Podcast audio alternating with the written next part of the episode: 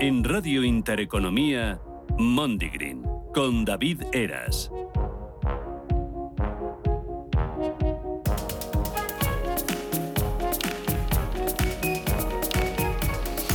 Buenos días, buenas tardes, buenas noches. Soy David Eras y esto es Mondigreen, un programa que es posible gracias al equipo técnico liderado por Candy y a la producción de Ángel Monge.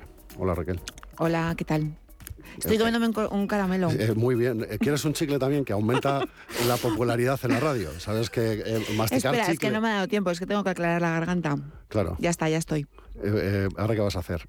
Retransmitimos en directo en la expulsión del caramelo por parte de Raquel. Oye, ¿por qué? ¿por qué me estás haciendo esto? Luego No, te la voy la- a devolver, luego te la voy a devolver. Bueno, ya, que sepas que la venganza es un plato que se sirve frío, Exacto. amigo. Y en bandeja de plata. ¿no? De todas maneras, voy a, voy a hacer aquí un, un prodigio. Voy a hablar con el caramelo a un lado. Ah, vas a hablar- Sí, voy a hablar así. Bueno, pues, a ver si eh, alguien lo nota. En este programa que siempre estamos tratando de, de subir un poco el nivel. el nivel de eh, estupidez. eh, yo hoy voy a hacer es. un... Estamos co- hoy- consiguiendo Sí, yo creo que me voy a superar. es. Hoy, hoy nos superamos y vamos a conseguir demostrar nuestra incapacidad. Bueno, yo la he demostrado muchas para veces. todos los teleoyentes recomendar que cuando vayan a la radio no lleven chicle ni caramelo porque se nota. ¿Se nota? ¿Se nota? Así no se nota. Ah, un poquito se nota. Ah. Madre mía, bueno, expulso, expulso caramelo. Venga, si no en, te ve en nadie. directo. Es que si no te en ve nadie, directo. no hay cámaras. Eh, ¿Ya? En fin, ¿Mejor? eh, mucho mejor. Eh, bueno, aparte del caramelo, eh, ¿qué tal estás? Yo me encuentro bien, sí. Sí. Me encuentro bien, me encuentro anímicamente bien, fisiológicamente bien. Cada vez, cada vez asumiéndome más. Y bueno, y asumiéndome más a mí, a ti, al programa, a estos, Lo estos pequeños bretes en los que me metes así, por, porque Lo- sí, porque me tienes aprecio. asu- si no me lo mí. tuvieras, además. Eh, vale, eh, me quedo con... ¿Y tú cómo estás? Yo muy bien. Yo no, ¿Sí? ¿No tienes caramelo? No, no lo necesito. No. Yo no tomo cosas con azúcar, El mío era sin azúcar. ni con sorbitol. Mm, Bueno, ahí ya me pillas. El sorbitol es que es, es un- una cosa muy mala. Sí, sí, sí, eso dicen. Eso dicen. sí. Me, me mira el invitado como diciendo, sin querer hablar, porque está muy callado, pero me Hay muchos fans del sorbitol. Sí, hay muchos. ¿eh? De hecho, en Estados Unidos es eh, eh, un, un problema de, de evacuación, porque el sorbitol, su efecto secundario cuando consumes mucho es la diarrea. No tomaré sorbitol. Bueno, habrá mucha gente entonces que lo tome, porque eh, hay mucha gente muy estreñida. Eh, eh, bueno, visto así, puede ser una solución. Eh, vamos a dejar este tema porque veo que nos, Es nos- apasionante. no- nos encaminamos a la parte más escatológica. Es que de- nos gusta, ¿eh? Y sí, Hacía tiempo que no... el- el- es que la madurez en nuestra Sí. parte no. en fin. El niño Bueno, tengo, tengo- tengo una frase, vivo. tengo una frase. A ver, venga. Como todos los domingos. Muy bien. A ver qué te parece. Hay una fuerza motriz más poderosa que el vapor, la electricidad y la energía atómica. La voluntad. Oh, ¡Pum! ¿Cómo te quedas? la voluntad. Bueno, este es, este es, este tipo, Bueno, es de Albert Einstein. Claro, era es muy frases. conocida. O sea, aparte de ser un, un científico apañado, era un, un gran experto en decir cosas. Sí, con sentido. Bueno, sí, sí, sí, pero bueno, fra- frases para la posteridad. Es un tío que decía cosas muy así, muy de... eh, Dios no juega a los dados. ¿no? No, no sé. ¿Qué te parece? También ha dado... Se le atribuyen muchas frases apócrifas, yo creo también. Sí, también, ¿no? Es de esto que, que ha dicho tantas cosas que dice, joder, si no le ha dado tiempo a hacer nada más, ¿no? A mí lo que no me gusta es que todo el mundo muchas veces dice, todo es relativo, como decía Einstein. No, Einstein no decía eso. Einstein decía que el tiempo y el espacio es relativo. Y es verdad que mucha gente dice, "No, todo es relativo, como decía Einstein. Bueno, Sí, también se le- es sí. verdad, se le atribuyen, como estás diciendo, se le atribuyen. Eh, eh, esto que lo diga una física está muy bien. Eh, pues sí, lo digo, porque es verdad que en en- ahora mismo además hay una gran tendencia de apoderarse de, de- de conceptos físicos como la cuántica, el entrecruzamiento cuántico, para, para un montón de cosas que no están para nada probadas en, campos más esotéricos, eh, mindfulness, espirituales, que a mí a veces pues me hacen un poco retorcerme. Y Sí, bueno, sí. entonces, a ver, Einstein, Einstein, bueno, ganó el Nobel por el, el- por el descubrimiento del efecto fotoeléctrico en el que se basan Eso es. Eh, ese es otro de los grandes errores que la gente piensa que se llevó el Nobel por la teoría de la rel- relatividad y no. Fue Es- por el efecto fotoeléctrico en el que se basan las células fotoeléctricas. por o sea, sus aportaciones, cosa- eh, eh, me, me he cogido el extracto. ¿eh? He llamado al señor Nobel, le he dicho, mándame un WhatsApp con el extracto y me ha mandado el siguiente extracto. Por sus aportaciones a la física, física teórica y especialmente por el descubrimiento de la ley del efecto fotoeléctrico. Sí, sí, sí, sí. Y, y luego tiene una cosa que, eh, bueno, eh, recuerdas que lo he contado mucho, sí, el abuelo Cebolleta, estuve trabajando una temporada de geofísico marino. Sí. Y una de sus grandes aportaciones también fue a pasar eh, la esfera a plano para poder, eh, bueno, pues eh, encontrar eh, el posición, la, la posición. Entonces, eso también fue un gran aporte suyo. Que Es que- parece una tontería, pero pasar de, de esfera a plano No, no, claro. es complejísimo. Claro, sí, sí. Que en, a ver, es verdad que es un poco desconocido lo de la teoría de la relatividad, tanto la especial como la general, General, que hay dos, En realidad no, o sea, fueron teorías que estaban, o sea, que causaron mucha polémica. Mucha gente no, No, no, no, y- y- no- comulgaba con sus ideas y, de hecho han sido Eh, De de hecho, ha, ha habido y sigue habiendo mucha polémica en torno a ellas. ¿no? Sí, sí, y bueno, y para ya, ya para acabar, mira, como siempre digo tonterías, hoy voy a decir, ¿no? Hoy estoy quedando hasta como que sé algo. Ahí está la Estoy, física. fíjate, me he empezado comiendo un caramelo y tal, y ahora voy a decir la teoría de, voy a explicar, no, no voy a explicar nada porque es muy complicado, pero bueno, las dos teorías que sí que es verdad que también hay mucha confusión. La teoría, espe- la teoría de la relatividad especial es la que nos dice que el tiempo y el espacio son relativos, y la general es la que entra en juego, la que digamos que Einstein intentó, bueno, no, acopló la, la gravedad como parte, Ah. como em, em, además del tiempo y el espacio, introdujo la- el factor de la gravedad. Y bueno, y hay una, yo creo que bueno, lo, lo vas a hilar con nuestro, con nuestro invitado, pero la, la, la fórmula E igual a mc cuadrado, que es la más digamos carismática Yo conocida de, camiseta de todas las fórmula. fórmulas, ¿no? Pues en esa fórmula hay algo que yo creo que para muchos nos ha pasado desapercibido durante mucho tiempo y es que ahí se, bueno, eh, se iguala la energía y la masa, es decir, la masa y la energía es lo mismo, la masa es un tipo de energía Eh, es. densa, que es verdad que es algo como que no, no tenemos muy interiorizado, pero que es muy, Muy relevante. muy relevante lo tenemos escrito en camisetas, pero no nos hacemos como, digamos, no lo entendemos, ta- ¿no? También te, te diré una cosa, eh, para mucha gente, y esto sobre todo los que no son científicos o no les interesa la ciencia, piensan que un ter- un- una teoría es un pienso de qué. ¿eh?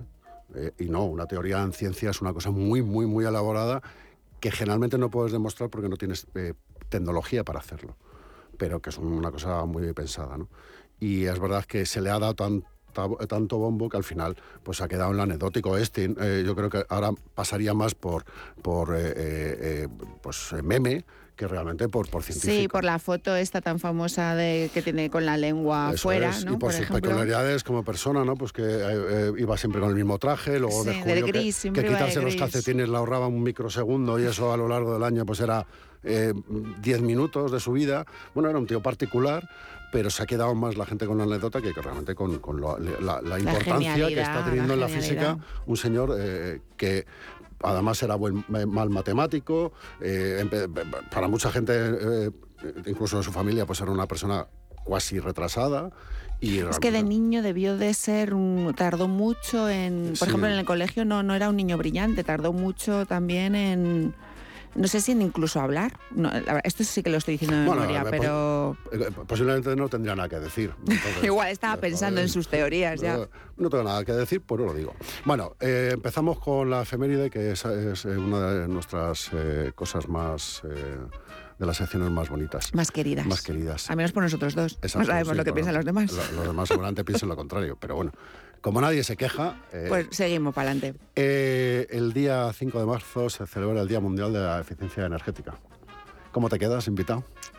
Es que aquí está todo hilado, ¿eh? Que sepas. No, no, ya, ya veo, ya veo, des- además después de este inicio de programa, yo, yo- esto solo puede ir para abajo. claro, por eso nos gusta empezar muy Seamos arriba. efi- Seamos eficientes. Bueno, pero es caótico. A veces empezamos abajo y... Bueno, da igual. Eh, Bueno, aquí no pasa nada. Eh, eh, realmente eh, es curioso que, que, mm, celebremos el Día de la eh, Eficiencia Energética, eh, porque el, el fin de es- esa celebración es que reflexionemos sobre la necesidad de, de- de crear conciencia y, y la importancia de la eficiencia ¿no? energética, pero es que en general la eficiencia en todo. Estoy de acuerdo. La, la energía tiene un, un algo eh, que, ta- que- que a veces eh, la eficiencia energética es usar menos energía, lo cual dicen que es la más barata de las energías, ¿no? Pero también es cierto que sin la energía seríamos mucho más entrópicos, lo cual eh, un sábado por la noche no está mal, pero en otros momentos de tu vida es más, bastante más complicado. más complicado. Bueno, pues eh, que, que quede claro que se celebra, eh, despilfarrar es malo, eh, y ya no solo en la energía, sino también, por ejemplo, con el sueldo, que es lo que me pasa a mí. Yo no es que sea mal economista, lo que soy es más despilfarrador que de, de lo que debo. Venga, vamos por con las curiosidades, que, que te- verás que, eh, eh, que está muy hilado. Muy Eh, hilado. eh, ¿Sabes eh, cuánto o cu- cuándo empezó a usarse el petróleo? ¿Cuándo? En la historia. Y, y- y ahora decimos dónde también. Pero claro, yo, bueno, no, no lo sé, pero intuyo que no sería para producir igual al principio energía, igual Gasolina era... no, porque como no gasolina no. era- pero no, pero quiero decir que igual, bueno, no sé, se utilizaba para otra cosa, Sí, quiero eh, decir. eh, mira, hace 6.000 años en Asiria, en Babilonia, se usaba para, como, para pegar ladrillos. Ah, de como, claro, mira, ves, yo había pensado como igual, como hasta para pintura. Pero fíjate, eh, eh, los asirios y toda esta gente siempre están metidos en todo. O sea, cuando digas... Es ver- eh, aquí han salido muchos, sí. o sea, es verdad. eh, digas lo que digas. Además, en una charla con colegas puedes decir... Queda no, súper bien. Sí, sí, Sí, los asirios. Eso esto lo- de lo tiempos de inventaron los asirios, Sí, de- desde el tiempo está. de los asirios la, tortilla se hace así. Sí, sí, sí. Y además nadie te puede decir lo contrario, porque la mayoría de la gente no sitúa a los asirios, con lo cual... Y además no, no- no va a haber asirios que digan, no, no, eso no fue así, no fue en mi pueblo. Mi abuelo era sirio y, no, y dice que eso es mentira. Bueno, pues que sepáis, eh, eh, por ejemplo, en México es curioso, eh, bueno, en México las culturas precolombinas se utilizaba como medicina el- Como medicina. el petróleo, sí. Pero igual como pomada, ¿qué? Como por fuera. No, en, en pastillas. eh, no, hombre, a ver. Pero te quiero decir que no se lo tomarían. Eh, bueno, entiendo. En plan, eh, chocolate, como yo soy muy de chocolate, así de. No sé. no, no, hombre, entiendo. Yo creo que sería eso, ah, eh, como en- un aceite, ¿no? en- entiendo que sería como una pomada, eh, traído como un emplasto. claro, sería entender. como un aceite. Porque, bueno, eh, nu- nunca me lo he preguntado, pero casi daría por asegurado que el petróleo no es gastronómicamente hablando relevante. Incluso puede ser hasta venenoso. ¿no?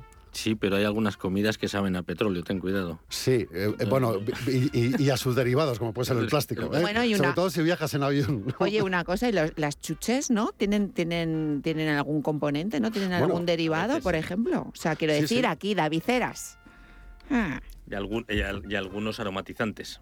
Se Eh, eh, utilizan. Pero, eh, como bien he dicho, para no pillarme, fíjate, he dicho que no tienen un valor gastronómico relevante. Se no solo hilo dicho. para el programa, sino hilo para cuidar. O sea, los crudos mexicanos son bien pesados, ¿eh? o sea que. Sí. eh, bueno, vamos con otra. Aborígenes del petróleo. Sabéis que eh, el- el- en Estados Unidos se llama Mene. Bueno, en, en la cultura americana anti Mene. Mene. Eh, y en México, y esto os va a recordar algo, se le llama Chapapolcli. Ah, mira. ¿Os suena el Chapapolcli? Claro, claro. Pues viene de México.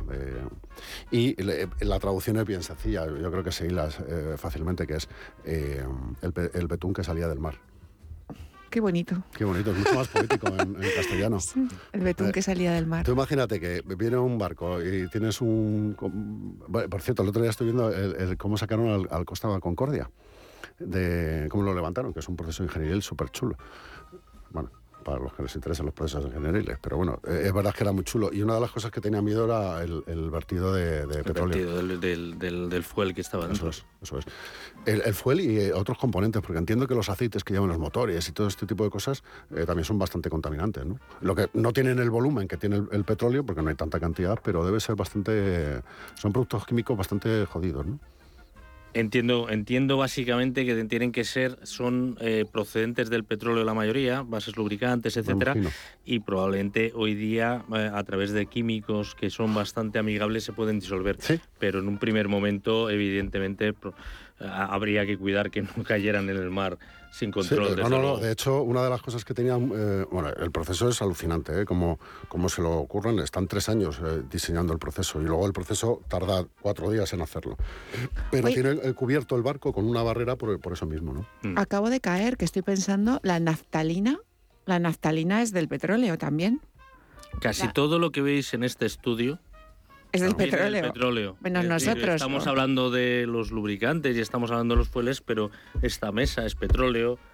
eh, La esta moqueta, moqueta es petróleo, las sillas que estamos en petróleo, este ordenador está básicamente hecho de petróleo, también tiene, tiene algunos metales, pero básicamente es petróleo. Los micrófonos que estamos ahora utilizando básicamente vienen eh, del petróleo. Por eso te digo que la naftalina igual sí que ayuda, ayudaba a lo de curativo que has comentado antes, igual es de esas propiedades. Hasta donde yo sé, eh, y, hablo de, de, pues de estas cosas que me pongo a leer cuando estoy aburrido, se utilizaba un poco como la parafina, que es un derivado del petróleo. Que es, Servía mucho de aislante también, por ejemplo, para los barcos toda la vida. Sí, la brea. la brea, el alquitrán, etcétera, eh, se ha utilizado toda la vida para, ah, vale, vale, para, poder, para poder viajar, para que los barcos no fuera, se impermeabilizaran y no entrara el agua. Porque por la madera. o sea, de hecho, yo creo que lo que menos ha utilizado el petróleo en el origen es como combustible. Se utilizaba para las lámparas de petróleo. Lámparas, pero, lámparas. Pero poco más. ¿eh? de hecho, en el siglo XIX, por ejemplo, se usaba muchísimo la grasa de ballena. Eso es. el petróleo permitió, entre otras cosas, que se dejaran de matar ballenas. Eh, eh, efectivamente, de hecho, es una de las cosas que quería decir. Eh, el aceite de ballenas que, mm, se cazaban básicamente por el aceite, que de hecho los barcos eran factoría y producían el aceite que es básicamente para, ese tipo de consumos. Y entre otras cosas, pues bueno, el petróleo calmó, igual que el gas, cuando empezaron a iluminarse las, las calles con gas y tal. Eh, bueno, los usos que han tenido los, los primeros usos del petróleo, pues bueno, pues son lo que, lo que son. ¿Qué más os puedo contar así curioso, bueno, pues que ya Marco Polo también lo, relata, en, Azerbaiyán se utilizaba el, petróleo como uso curativo. Eh, y como os decía, eh, pues problemas de piel, eh, artritis, reuma, un poco como, crema, claro. bueno, más, como un untable, que además imagino que tendría cierto calor con lo cual producía bueno, con lo de la parafina que has dicho, sí, tiene todo el sentido, porque ahora mismo todavía te ponen parafina en las manos por ejemplo? Mira, os cuento una, curiosidad de cómo lo, cómo lo definían. El tratamiento consistía en sumergirse no más de 15 minutos en una tina donde estaba eh, una variedad de petróleo, no sé cuál, eh, a una temperatura de 40 grados y, bueno, pues eh, eso era, ese era el tratamiento y que por lo visto sigue haciendo si vale 200 euros cada tratamiento. O sea, bueno. A 40 grados. Sí, pues, eh, calentito. Y además no lo consumes, con lo cual pues, eso, dura, eso dura, vamos. Sí, sí, efectivamente, eh, bueno, pues te compras un par de, vasijas y tienes ahí el negocio montado. Eh, síganos para más negocios random. Hemos descubierto una línea de negocio nueva. Eso es. bueno, yo no sé si queréis que sigamos con estas cosas, pero bueno. Venga, de una más. una más.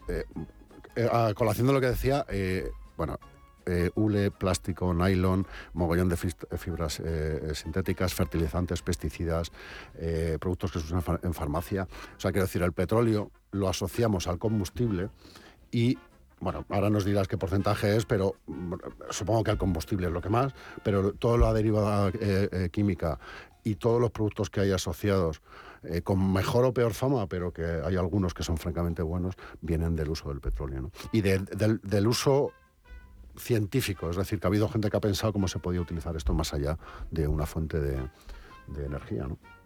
¿Es, correcto? Sí, sí, claro, el mundo del plástico, los polímeros son todos de... De hecho, el, petróleo, de alguna manera, cuando se habla del fin de la era del petróleo, bueno, un ministro, ministro de Energía saudí en los 70, ¿no? que se dijo una cosa cuando se hablaba del fin del petróleo porque íbamos a consumir el petróleo, que íbamos más, estábamos consumiendo mal de encontrábamos, etcétera dijo no se terminará la era del petróleo por falta de petróleo, igual que no se terminó la era de la, edad de piedra por falta de piedras. Eh, el, el, petróleo, evidentemente, en un mundo de transición energética donde se tendería a una disminución de su uso como materia prima para combustibles, etcétera, tiene un gran futuro en las aplicaciones no emisoras de CO2, como es la petroquímica, todo lo que tiene que ver efectivamente con los materiales avanzados, ligeros, a ser posible eh, cada vez más de economía circular y reciclados, pero que nos permita además aligerar un avión no va a poder volar sin, sin, derivados del petróleo como combustible durante muchos años, pero puede consumir menos, es un avión más ligero. Todos esos materiales avanzados que vienen del petróleo, que sustituyen a metales pesados, etcétera, es, es, un, es un terreno con un futuro eh, fascinante y además con la ventaja de que, de que son usos que no, no emiten CO2, dado que no, no quemas el, no quemas la molécula, ¿no? De alguna manera, con lo cual, digamos, hay, hay, hay, hay, un, hay, un, todo un mundo de desarrollo que nunca dejará de usarse petróleo, aunque deje de usarse el petróleo como combustible. ¿Sabes lo que pasa? Que eh, yo creo que hay un, y esto es un problema de comunicación, eh, se ha asociado el petróleo a...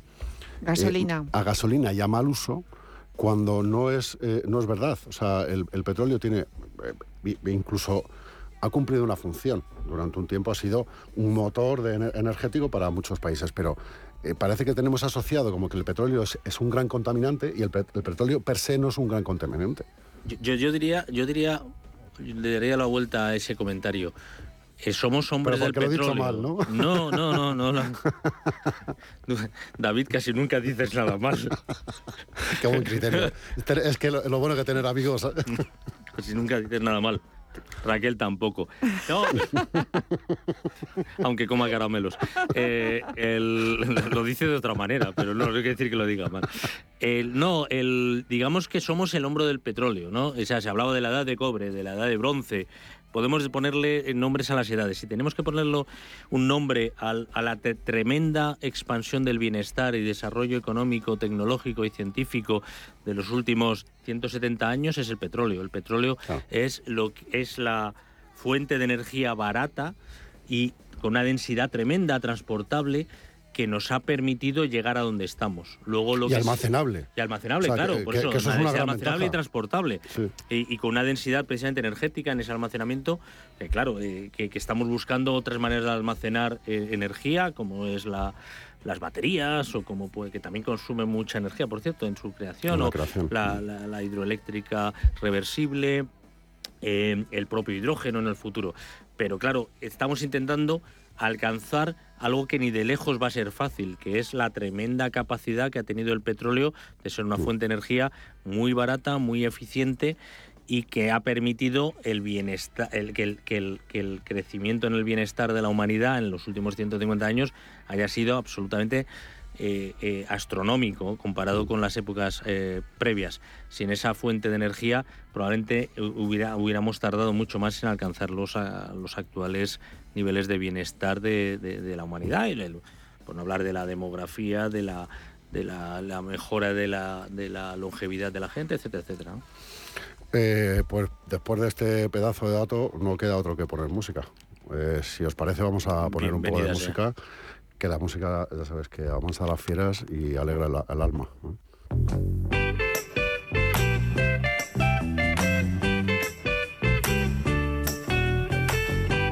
Mondigreen, con David Eras, Radio Intereconomía.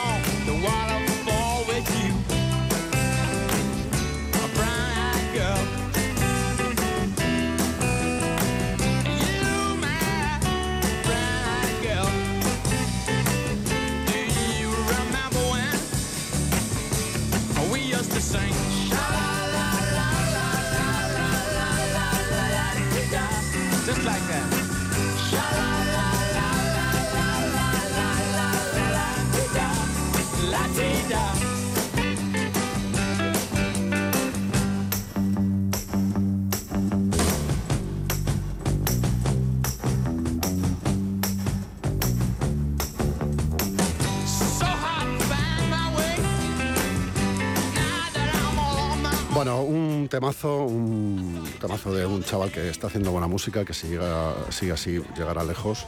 Eh, bueno, a lo mejor no, no has oído hablar de él. Eh, ¿Van Morrison te suena? Mm, de oídas. Tiene, tiene algún éxito. Alguno, ¿no? Alguno que otro está ahí. Bueno, ya hemos hablado varias veces porque he puesto alguna eh, música de él. Eh, es un tío que me gusta mucho. Me gusta mucho también su carácter. Es un tío muy simpático, muy afable. Genera eh, muy buenas relaciones con la prensa, con el público, con sus fans. Es, es una persona eh, muy, muy, muy simpática. Eh, eh, bueno, vamos a presentar a nuestro invitado ya de una vez. Sí, por Porque favor. llevamos un, un rato eh, hablando con él y ahora te hago una pregunta que no va a tener nada que ver. Pero Además, que- todo el mundo que- va a entender porque sabe tanto. Vamos a presentar a, a- a don Ángel Bautista, eh, amigo de- desde hace muchos años y a la sazón. Eh, no sé cómo presentarte porque el nombre es bastante largo. eh, eh, Acorta, acorta. eh, eh, jefazo de relaciones eh, institucionales de Repsol. Exactamente. Eh, con- Más que jefazo di- director, digamos. Bueno, jefazo. eh. Eh, Jefazo, eh, venga, vale. pones, pones los Aquí pies lo, encima. puede- lo puedes decir aquí. Claro, pones los pies encima de la mesa. Constantemente. Yo también. O sea, yo cuando, la primera vez que me hicieron jefe. Cuando no, cuando no miran, pero sí lo Ah, hago. Y- y Sobre quita- todo para hacerme selfies. Y, y- y- y yo me quito los zapatos por no manchar. Porque, Exacto. porque- que si no, te canea. eh. Bueno, eh, te quería preguntar, ¿tú has visto a Van Morrison en directo? Le he visto, le he visto varias veces. He de decir que le he visto a, a este joven Van Morrison, Este ya chavalito. con al- este chavalito ya con unos kilos de más y tal, pero pero eh, quien no haya escuchado a Van Morrison yo creo que se pierde algo de lo bonito que tiene la vida. ¿Eh? Eh, lo que pasa es que de- debe ser un tipo insoportable. Sí. Tengo la suerte de no conocerle personalmente, pero sí le he visto en directo varias veces y, y le vi ya, yo creo la primera vez debía tener yo, pues, veintitantos años, ¿no? Y le vi la última vez en el Winsick hace unos meses aquí en Madrid, ¿no? Y oye, pues ahí, ahí, ahí- seguimos todos. Eh, yo no lo he visto, ¿eh? Eh, y fíjate que es de mis eh, músicos de referencia. He visto, por ejemplo, a Bob Dylan, que también es muy simpático, sobre todo en, en esos días que, que, pues, que, eh, toca de espaldas al público porque se enfada, eh, eh, toca tres canciones y se pira. Bueno, pues eh, son, además son muy colegas y, y tienen un carácter muy parecido. Pero yo he de decir, por ejemplo, que a Bob Dylan eh, le he visto seis veces a lo mejor, o siete veces, yo creo que es el músico que más he visto, eh, pagando, quiero decir. Y yo siempre he dado unos conciertos de, de- de- Bueno, yo le he visto subir público al escenario a Bob Dylan. Y, Pues y eso, eso, eso, eso sí que es eh, un momento especial. eh, pu- pues eh, tú, eh, bueno, no sé si te acuerdas, pero fue cuando vino a la Riviera. Sí. Y, y fue un concierto, la gente se desmayaba, o sea, fue una, una pasada. Venía de, ha- de hacer un concierto en Atenas de espaldas al público.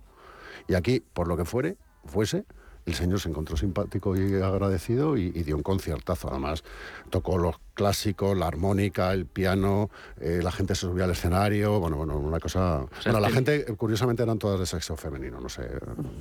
Las que subía. Las que subían, sí. O las que se desmayaban. En las- porque, las dos. por- porque, porque entre tú y yo, yo te veo mucho más guapo que Bob Dylan. Sí. Se deberían estar desmayando por, por- Eh, lo- Por lo que fuera se desmayaron por él. Eh, no, no, no sé. No Eh, sé, eh, eh, un- un Eres un incomprendido, David. Efectivamente. Bueno, vamos al tema. Eh, vamos a centrarnos porque es que se nos va este programa así, eh, con la tonta. Eh, Qué gran programa. licenciado en Economía, eh, ese es el criterio. Así o sea, está, muy bien, muy Por, bien. por eso hay gente que me, eh, medra en sus carreras por Claro. tener Claro, buen criterio. Exacto, exacto. Reconocen, reconocen lo bueno. Apún- apúntate esta para que a ver si eh, nosotros adelantamos algo en nuestra carrera. ¿eh? Bueno, eh, licenciado en Economía eh, y Administración de Empresas por el CEU. Yo, fíjate que estaba convencido que eras de la Complu. Bueno, el, el título, el título oficialmente era de la Complutense, pero terminé la carrera en el CEO. CEU. Sí, porque además yo recuerdo que tú tuviste de profesor algún muy buen escritor. eh, que a lo mejor Me pillas. Sí, eh, se me acaba de ir la palabra, el, el nombre que es mm, terrible. Eh, eh, luego, luego lo recupero, pero Sí, eh, es que es- eh, fue que, quien montó la Facultad de Económicas en España. Bueno, en España, la Complutense, no había otra. ¿no? Eh, y luego fue profesor eh, durante un tiempo y se hizo muy popular por sus novelas, entre otros, creo recordar La sonrisa etrusca. Ah, José Luis San José Pedro. Luis San Pedro, José Luis. San Pedro. Eh, pues ahí hemos fallado porque yo a José Luis San Pedro le conozco, ¿eh? y he leído hasta algunos de sus libros de economía con los cuales no, no- no coincido lo más Sí, mínimo. es que, era me acuerdo esa conversación con- Y era un tipo muy de, pues bueno, con unas eh, ideas muy de planificación de la economía, etcétera, que no coinciden para nada con las mías, pero, pero personalmente no llego a ser profesor mío, ah, eh. aunque, le conozco bastante y, entre tú y yo eh, tampoco es un escritor muy reconocido al que tampoco nunca me ha parecido el hombre más apasionante del mundo. A mí, a mí hay alguna novela suya que me gustó mucho.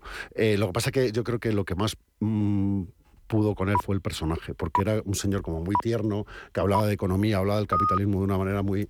En, unos momentos en los que eh, em, había mucha polaridad, ¿no? Del capitalismo sí, el capitalismo no, y este decía que sí, pues que, vamos a decir que no, si ha traído más que ventajas, ¿no? Sí, sí, sí, lo, sí, lo, que pasa es que lo, hacía con matices, dicho lo cual, desde una cierta autoridad académica y de y de intentar, intentar hablar desde la, desde la razón y no desde simplemente el lema, ¿no? Eh, y desde ese punto de vista, un hombre al que todos siempre respetamos, coincidiéramos con él o no. Mm, eh, yo personalmente, eh, digamos que tiendo más a una escuela un poco más liberal de lo que era San Pedro, ¿no? Pero bueno, oye, él,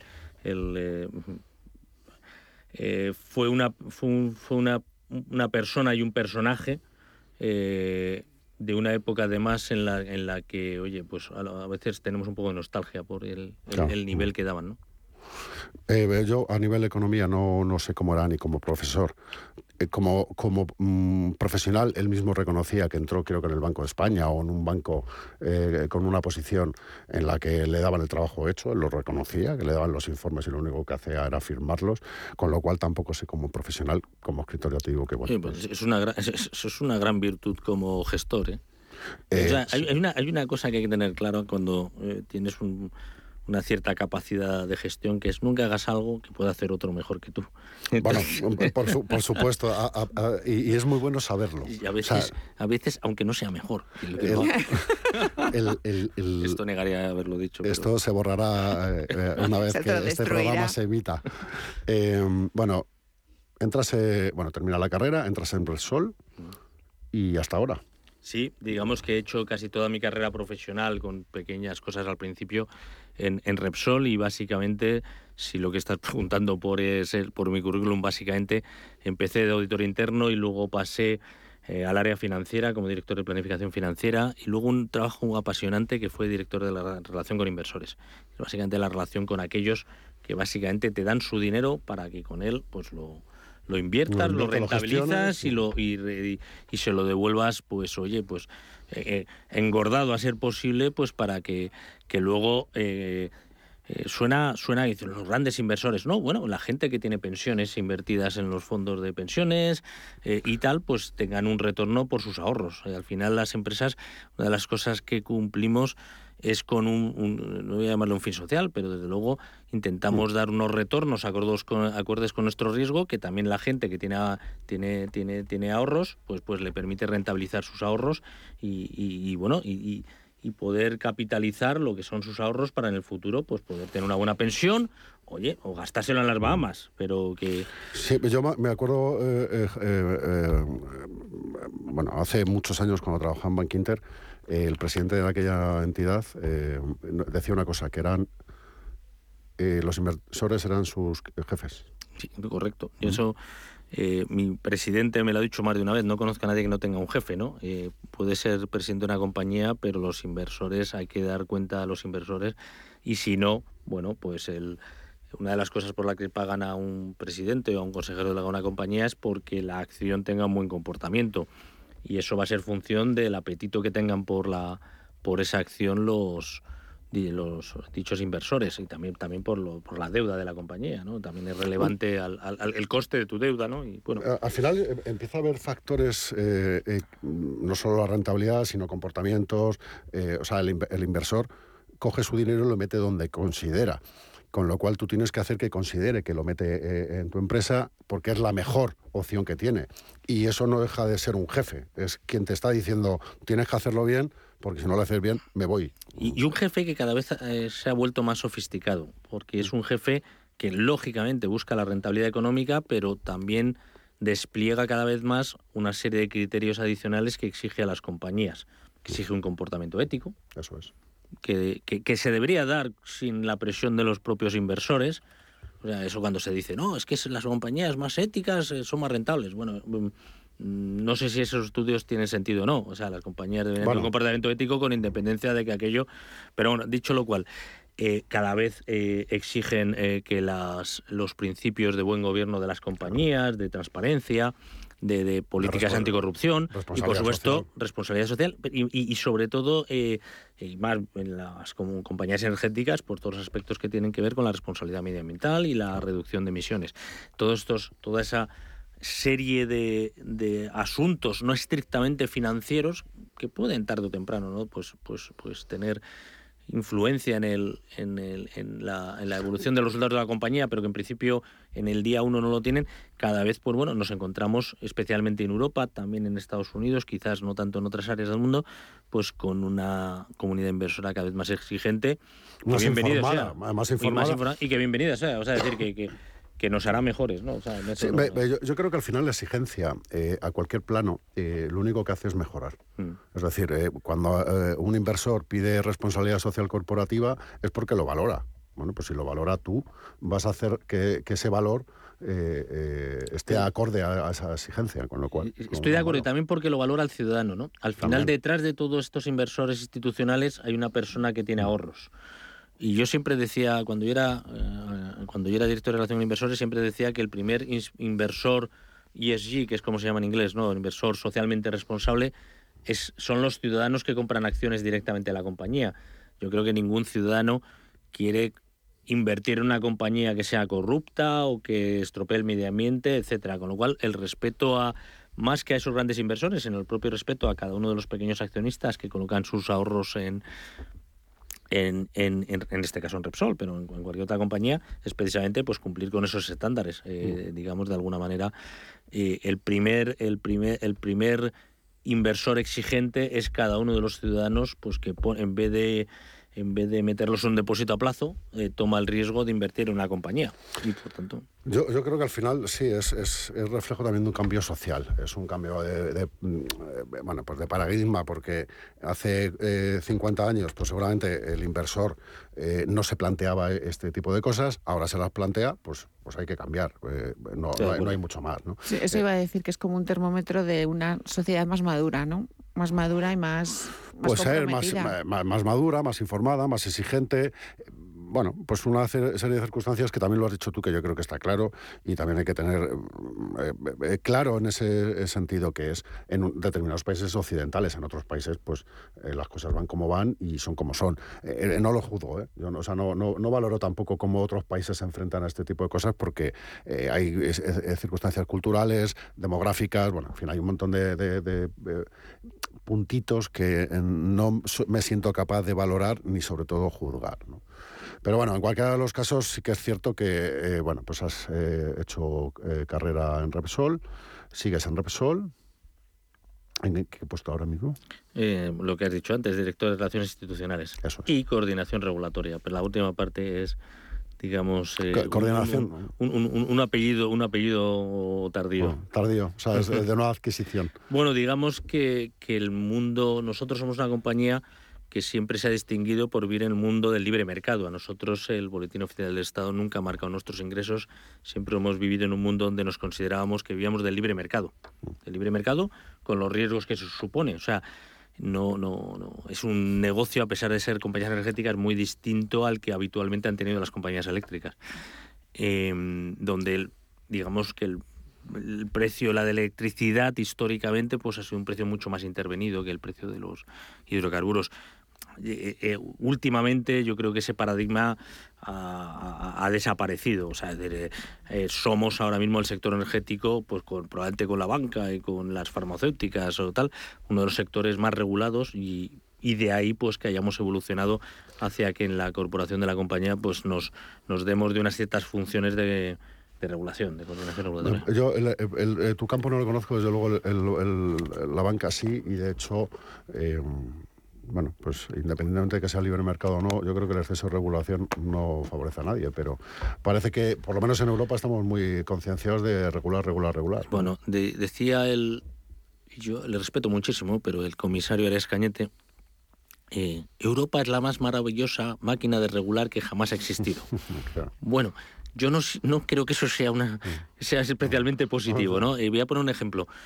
El, ahora mismo se, ha se está produciendo, y es un tema al que podemos hablar, ¿no? Se está produciendo una eh, competencia quizás por los recursos entre Estados Unidos y Europa en, términos de inversión energética probablemente, ¿no? Y claro, Estados Unidos ha sacado el famoso Inflation Reduction Act, que, es mentira el nombre, o sea, no, está para mm, reducir la inversión, está para atraer inversiones, reducir la inflación, perdón, pero no para atraer inversiones en, en transición energética. Claro, es un es un es una ley que ha causado pavor en Europa, pero que es que tiene 276 páginas es que el Fit for 55 europeo tiene 4.000. 4.000. Entonces, los hemos contado. ¿eh? Y, y, cuesta mucho contar una a una, o sea, cada página. O sea, te pasas un tiempo. Eh, con 15 paquetes legislativos se te queda sin salida para pasar las páginas.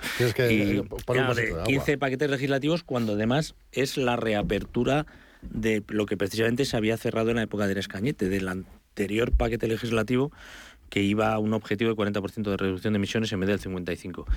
Entonces, claro, eh, eso introduce una mucha complejidad para el inversor en, en, Europa y que, ahí, pues bueno, pues en algunos aspectos nos gustaría tener una más una claridad, una simplicidad regulatoria. Mm. ¿Y no crees que eso esto no tiene nada que ver con la energía, esto es eh, eh, prácticamente extrapolable a cualquier sector. Pero ¿no crees que eso viene por el modelo europeo? Quiero decir, cómo está configurado la toma de decisiones en Europa, que básicamente son estados tratando de imponer sus intereses más que el conjunto, porque en Estados Unidos al final es muy fácil porque los intereses son los americanos, los estadounidenses. Yo, yo, creo, creo creo que en parte es así y en parte no. O sea, yo creo que también hay una ha habido una cultura de lo de lo público en la Europa continental, y no me quiero meter tampoco en muchos jardines, que se distingue mucho de lo que pueda ser la, la, cultura anglosajona. En Estados Unidos no es un país eh, de origen inglés, es un país mucho más complejo, ¿no? Mm. Pero sí ha habido en, en, la, en la gestión de los asuntos públicos siempre ha habido un mayor pragmatismo y una visión un poco más liberal de, cómo deberían funcionar los, los estados. ¿no? Europa, Francia, la propia Alemania son países de mucho más planificadores. No hay más que ver Londres y París. Londres es un caos. París está mm. hecho con una planificación. Miras un jardín inglés y miras un jardín francés. El jardín francés está todo planificado con sus florecitas, con tal. El inglés, pues son eh, árboles y tal, y césped y tal. ¿no?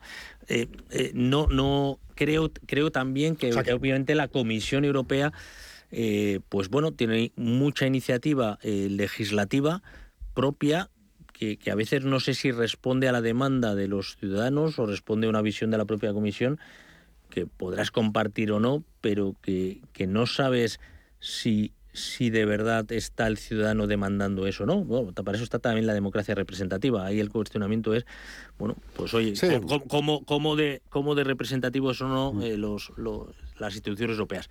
Eso eh, que no se entienda mal, la, Unión Europea es lo mejor que nos ha pasado a los españoles y a Europa. y a Europa. Eh, yo no voy tanto por temas políticos, sino por temas de complejidad. O sea, quiero decir, Estados Unidos, aunque son estados, al final hay una parte que es que la regula un, digamos, un único ente y en, en, Europa hay demasiada complejidad. ¿eh? Sí, digamos, digamos que sin entrar en la valoración de si es mejor o peor, que yo creo que Europa... Sí, la, eh, facilidad de los... Vamos, Europa es el lugar donde mejor se vive del mundo con diferencia. Con diferencia.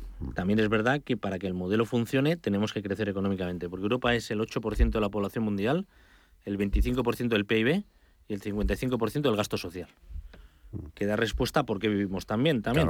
Pero claro, sostener con el 8% de la población el 55% del gasto social del mundo es complicado. Es complicado, salvo que tengas políticas de crecimiento claras. Y por supuesto, yo prefiero vivir en Europa a vivir en Estados Unidos. Dicho lo cual, em, yo sí creo que lo que Estados Unidos, tú acabas de sacar un punto eh, radicalmente importante, que es que aunque tiene la complejidad de un Estado federal, como también España o Canadá o Alemania, tiene las herramientas de un, de un, único Estado. Por ejemplo, en el caso del Inflation Reduction Act, para ellos es clave la velocidad a la que pueden implementar las ayudas a través del impuesto de sociedades. Europa no tiene un impuesto de sociedades único, deberíamos tenerlo, en mi opinión. Si tuviéramos un impuesto de sociedades único, pues muchos de los temas de mercado interior, de las desigualdades entre países y de la agilidad precisamente en tomar decisiones de incentivo a la inversión, pues serían mucho más sencillas. Pero para eso requerimos nuevos tratados. Efectivamente, Estados Unidos tiene cosas muy buenas, tiene también cosas complicadas, pero también es verdad que desde Europa no siempre se le entiende. Quiero decir que hay muchos, mucha gente que habla de Estados Unidos sin conocer cómo es la idiosincrasia de ese país. Eh, aquí estuvimos con Enrique Concero hablando hace no muchos meses del tema del, del, aborto, que decían, Estados Unidos vuelve a prohibir el aborto. No, no está prohibiendo el aborto. Lo que está diciendo es que eso está en manos de cada Estado que la decisión no es, del, no es de, de, la cúpula, sino de cada uno de los estados. No, es lo mismo. Aquí, aquí se, nos llevamos las manos a la cabeza cuando realmente lo que está diciendo es una decisión de cada estado. Eh, y eso es cierto, eso al final lo que facilita para, para un país es la toma de decisiones y la aplicación de esas decisiones. Para otras cosas no. yo creo, yo creo y porque estamos en un diálogo, yo creo que lo que a veces nos olvidamos en Europa respecto a Estados Unidos, y vuelvo al tema anterior, que hay cosas eh, no, me quiero meter, pero el control de las armas a mí me parece absurdo cómo está eso eh, ahora mismo en Estados Unidos. Pero es verdad que nos olvidamos que son americanos. Es decir, tendemos a pensar, bueno, pues es que los demócratas son como muy cercanos a los europeos y, los, y, los, y, los, y los republicanos son otra cosa. No, primero, son todos americanos. Es decir, eh, y, de hecho históricamente los republicanos son bastante más bastante menos aislacionistas en algunos aspectos que los propios demócratas y el discurso de Biden de hace un par de semanas del Estado de la Unión discurso mm. que en lo económico lo podía haber hecho Trump es decir que no mm. no o sea que decir que no Europa tiene que pensar que tiene eh, la, la necesidad de ser pragmática e inteligente en la defensa de los legítimos intereses de sus ciudadanos, eh, con, con, independencia de que tengamos una visión, oye, pues muy, muy de liderazgo en ciertos aspectos. Con, un, tema, eh, el tema de las armas, que, casi todos los europeos estamos de acuerdo, pero tampoco hay que olvidar que Estados Unidos eh, tiene más superficie salvaje que África. ¿Y eso qué significa? Que mucha gente que vive en... O sea, claro, pensamos Estados Unidos y nos acordamos solo de Nueva York, Los Ángeles y Miami. Y no, tiene muchísima superficie que vive en un sitio donde cuando sale para ir al cole, pues hay un oso en la puerta. Eh, que eso también hay que ponerlo sobre el tapete de la discusión de que Estados Unidos es un país con una superficie salvaje tremenda y se nos olvida. ¿no? O sea, asociamos solo a, las armas que se utilizan para matar a otras personas. ¿no? Yo es que respeto mucho, o sea, yo no, no soy antiamericanista, respeto muchas de las cosas que hacen los americanos y, no les tomo por eh, eh, simples infantiles. Ahora prefiero Europa. ¿eh? Pues, pues por infantiles. Pero vamos, si hubiera un par de pistolas menos también. Sí, también, estaría Mal, y, sobre todo, mira, más que. Mi opinión personal, no como, como ciudadano. Eh, eh, yo fíjate, eh, es una cosa que me sorprende que tengas una pistola o un rifle de caza, lo puedo entender, pero que puedas tener un arma de repetición militar pues es que no, no, no, lo entiendo. Es como si tienes un tanque. No, es que hay osos. Ya, pero bueno, a lo mejor el tanque es excesivo. ¿no? Sí, sí, yo oso también, eh, estoy de acuerdo. Pero aquí en, Europa tenemos eh, tendencia a considerar eh, a Estados Unidos. Suiza está llena de armas. Y, por ejemplo, por ejemplo y, siguen haciendo la mil y se no lo normal. Bueno, eh, eh, para salirnos de estos temas que me interesan mm, menos de los que te voy a preguntar, no es que no me interesen los anteriores, sino que estos me interesan más. Y sobre todo los que sé menos que tú. Eh, transición energética. ¿Cómo va? ¿Cómo está el tema? Pues yo no diría que, que, deberíamos estar muy contentos de cómo va. Es decir, en Europa, Europa y Estados Unidos, Europa y Estados Unidos estamos reduciendo emisiones el mundo en general las está aumentando. Es decir, no hemos llegado en el mundo al momento en que empecemos a reducir emisiones como planeta, lo cual ya te hace decir que vamos mal. Yo conozco más Europa. En Estados Unidos básicamente la reducción de emisiones se ha producido por algo tan sencillo como, como la, em, eh, la producción eléctrica que antes se hacía con carbón se pasó al gas gracias al shale, al fracking, mm. que hizo bajar muchísimos, hubo sobreabundancia de, de oferta, que hizo bajar mucho los precios del gas, que hizo muy rentable sustituir mm. eh, las centrales de carbón por gas.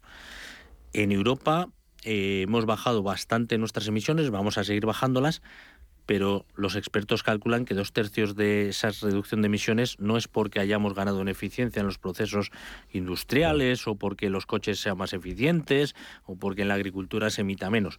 Es básicamente porque hemos cerrado industria que se ha ido a, Asia e incluso a Estados Unidos. O sea, no, industria que no se ha movido por eh, un coste laboral más barato, se ha movido por costes energéticos más baratos o por legislaciones medioambientalmente más laxas, con lo cual estamos perjudicando al planeta.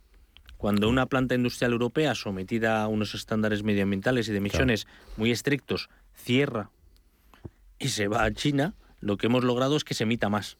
Porque esa misma planta en China emite más por una legislación más laxa y un mix energético mucho más sucio que Europa, basado en carbón, y encima acabamos transportando los bienes a Europa en un barco y logrando que emitamos más. Claro, como en España el sector del aluminio está plenamente descarbonizado. Sí, claro, pero... Porque no queda ni una planta. Es decir, no, no, emite nada, porque efectivamente lo que pasa es que, y que hablamos de los empleos, incluso de, de si hemos hecho algo. Entonces, desde ese punto de vista, eh, las, la transición energética va lenta y, y, quizás debamos darle eh, otro, otro enfoque. Otro enfoque, pues, eh, digamos, muchísimo más basado en la tecnología y menos basado en la idea que cada uno tenga de cómo debe ser la transición energética. Cuando dice la, tecnología, quiero entender en la tecnología y la innovación, el desarrollo tecnológico y también a lo mejor un cambio de paradigma. O sea, quiero decir, eh, un cambio de paradigma cultural. Quiero decir que a lo mejor también el ciudadano tiene que pensar eh, un poco más eh, cuánto de su, de su día a día se transforma en energía. O quiero decir, en consumo o en contaminación. Por supuesto. Vamos a ver, el, el, decir, el consumidor tiene su parte de responsabilidad en adoptar las prácticas menos pero claro las señales de precio volvemos a la economía son fundamentales yo me acuerdo cuando en algún país eh, iberoamericano se subvencionaba el gas la gente tenía al mismo tiempo la calefacción puesta y abría y abría las ventanas de, su casa es decir eh, eh, lo, que no puede hacer, lo, que yo creo que nos hemos equivocado en gran parte, es en contarle a la gente algo que, no es tan real. Y es que con solar y eólica, que son parte de la solución, íbamos a solucionar todo. Y que encima iba a ser muy barato. La transición energética nos va a costar dinero. Nos va a costar dinero. Esto no va a ser barato. Y, y de alguna manera, la manera en hacerla más eficiente es, yo creo, y ahí yo creo que sí, los americanos tienen una visión mucho más pragmática, es hacerla mucho más inclusiva a todas las tecnologías. Es decir, nosotros no sabemos, si alguien sabe cómo va a ser 2050, cuando queremos tener cero emisiones netas en el planeta, si alguien sabe qué tecnologías va a haber en 2050, de verdad, es un verdadero adivino. tenemos aquí un smartphone. Esto hace 15 años no existía. Y nadie imaginaba que iba a existir una cosa como el smartphone. Entonces, una visión, digamos, más inclusiva de todas las tecnologías y ver dejarlas competir y ver cuáles de ellas logran reducir las emisiones de la manera más barata para más eficiente y por tanto menos costosa para los ciudadanos, yo creo que sería lo que deberíamos hacer. Creo que el, el, terreno de la promoción de las nuevas tecnologías y no de la prohibición de aquello que no te gusta, cuando no sabes si va a tener recorrido tecnológico o no, es lo que yo creo, en lo que creo que quizás nos estemos equivocando. Sí, yo, yo lo decía porque eh, parece, es la sensación que yo tengo que desde el, desde el mayor de mis desconocimientos, pero tengo la sensación de que el, el, el ciudadano ha trasladado el problema a los gobiernos y a las empresas. Eh, olvidándose un poco de cuál es eh, el resultado de eso. ¿no? Sin asumir la responsabilidad que todos tenemos. Es verdad que las empresas, eh, Resol en tu caso es una empresa que tiene un poder de, de hacer las cosas que vayan mejor, pues los políticos, pues también, porque yo no estoy en contra de los políticos, pero también creo que nosotros, los ciudadanos, tenemos que poner de nuestra parte. Y lo que decías tú de poner la calefacción y abrir las ventanas, pues yo es que lo sigo viendo. Eh, eh, y veo gente que no, se no es consciente de que coger el coche para ir a la calle de al lado, pudiendo andar 30 metros, pues es muy ineficiente. ¿no?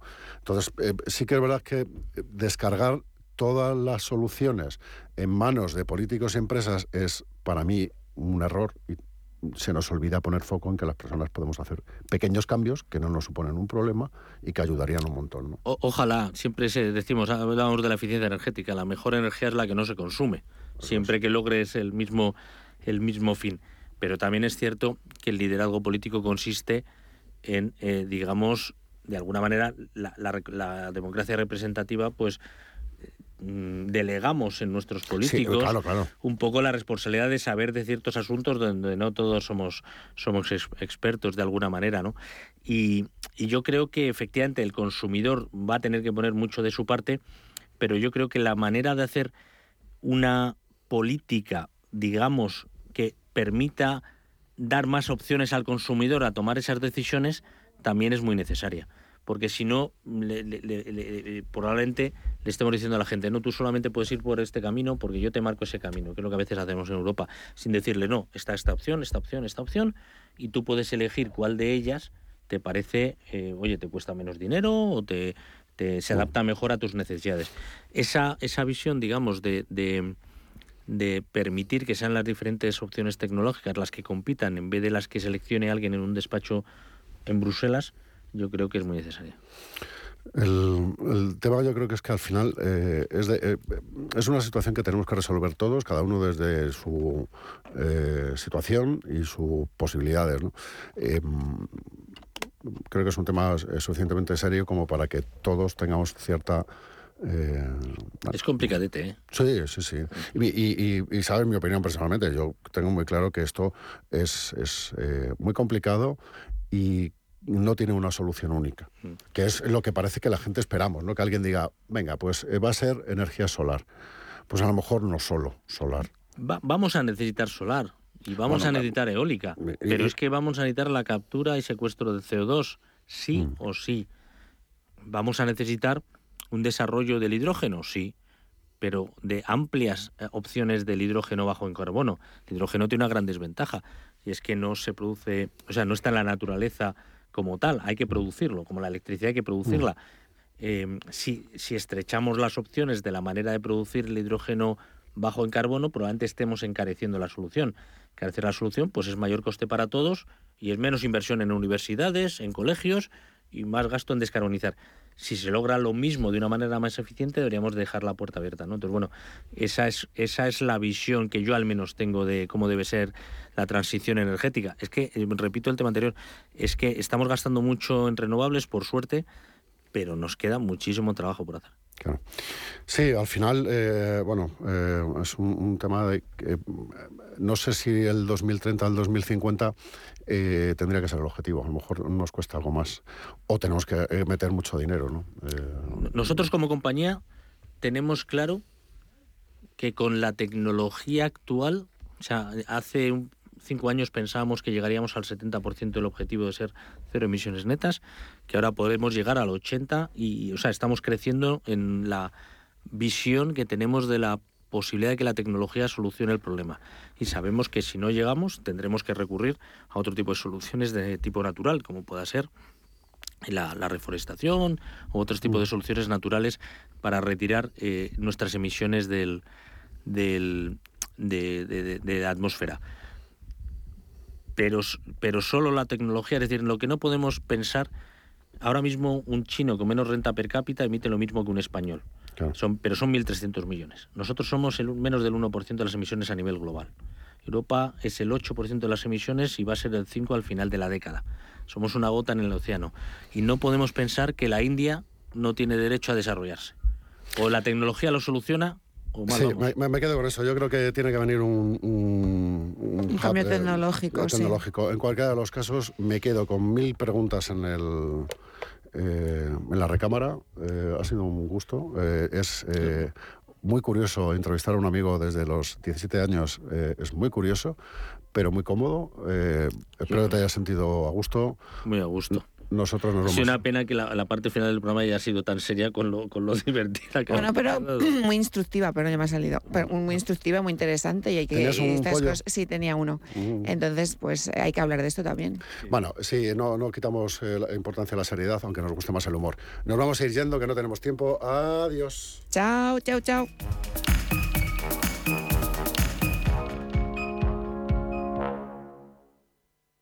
Radio Intereconomía. ¿Eres amante de la caza o de la pesca? ¿Te interesan las últimas novedades en ópticas? ¿Quieres ver lo último en ropa técnica, todo lo nuevo en armas y municiones? ¿O estás preparando un viaje de caza a ese destino soñado? Todo esto y mucho más lo encontrarás en Cinegética 2023, del 23 al 26 de marzo, en el pabellón 14 de IFEMA, en Madrid. No puedes faltar. Cinegética 2023, pasión por el campo y la caza. Tu feria, la de todos. Lo que te gusta, lo que te emociona, lo que te estremece, lo que te espera. Cultura, arte, ciencia, pensamiento, literatura, arquitectura, diseño, cine, historia, música. Nace Caixa Forum Plus, una nueva forma de conectar con toda la cultura y la ciencia al alcance de tu mano. ¿A qué esperas? Descárgatela. Caixa Forum Plus, Fundación La Caixa. Radio Intereconomía. Eres lo que escuchas.